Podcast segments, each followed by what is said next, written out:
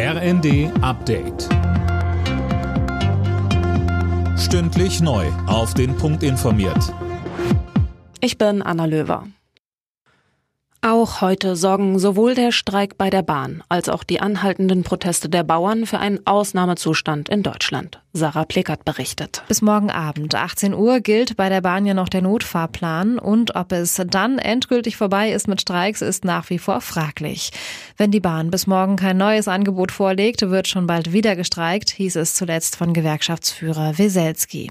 Die Landwirte, die haben heute eher kleinere Aktionen geplant. Regional soll es dann morgen wieder mehr werden und großer Abschluss der Aktionswoche ist dann eine Großdemo am Montag in Berlin.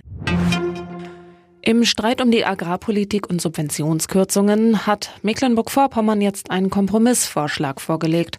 Aus dem Papier von Landesagrarminister Backhaus und Vertretern der Fischerei- und Bauernverbände des Landes geht hervor, dass die Agrardieselsubvention erst einmal um 10 Prozent gekürzt, dafür aber erst später abgebaut wird als geplant.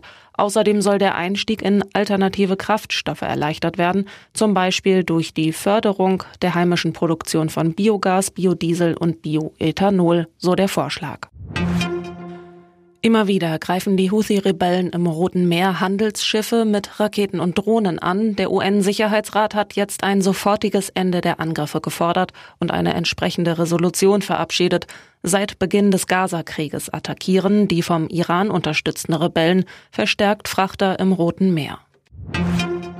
Die deutsche Handballnationalmannschaft hat bei der Europameisterschaft einen perfekten Auftakt hingelegt. Vor 53.000 Fans besiegte das DHB-Team die Schweiz mit 27 zu 14. Spielmacher Juri Knorr lobte im zweiten vor allem Torhüter Andreas Wolf. Ja gut, ich wusste, dass Andi gut ist, aber dass er sowas heute macht, das ist von einem anderen Stern und ja, er hat es irgendwie vorgegeben und hat recht behalten. Alle Nachrichten auf rnd.de